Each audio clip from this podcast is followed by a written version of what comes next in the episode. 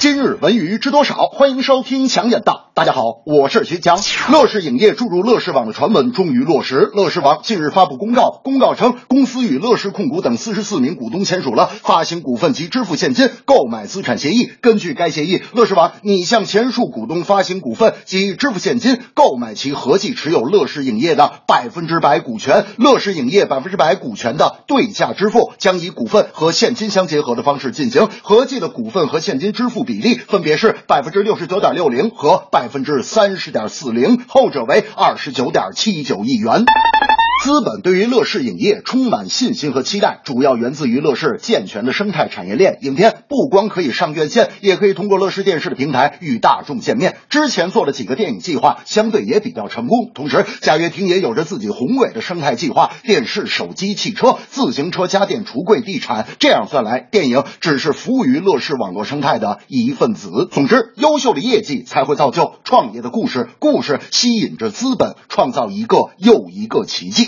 那天我就问大明，大明啊，你说现在这个资本运作咋就那么重视产业链呢？大明说，强哥，看见我拴自行车这锁链了吗？花了我八百多，比自行车贵。自行车是我的产业，产业链结实，产业才稳固。我说大明，你这例子举的真好。第二天，大明一脸沮丧的跟我说，强哥，我的产业丢了。哎，我说大明，你那产业链不是很结实吗？大明说，产业链确实很结实，但钥匙在产业链上忘拔下来了。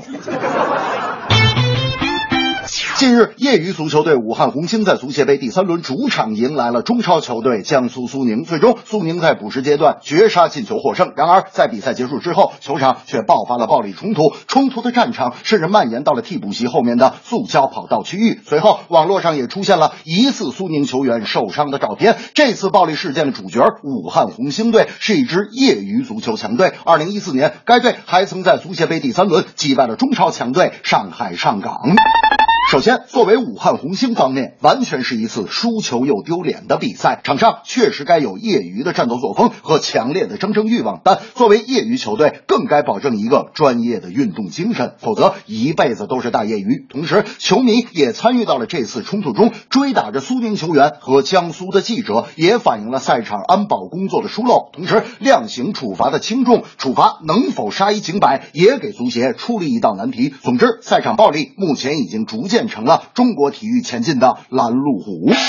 那天我就跟大明说，其实赛场还是有正能量的。你看人家鲁能足协杯打梅州客家队，鲁能的刘彬彬正是土生土长的梅州人，而进球之后他没有选择庆祝，这也是对家乡父老表示尊重的方式。大明说你是有所不知啊，强子，人家刘彬彬是全中超最有礼貌的球员。我说为什么呀？大明说因为这彬彬有礼嘛。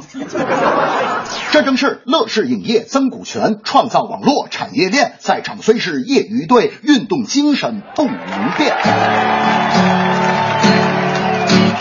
乐视网发公告，电影要做好，股票增长真不少，稳定产业链条，足协杯把球踢，严禁赛场暴力。足协如何来处理，也是一道难题。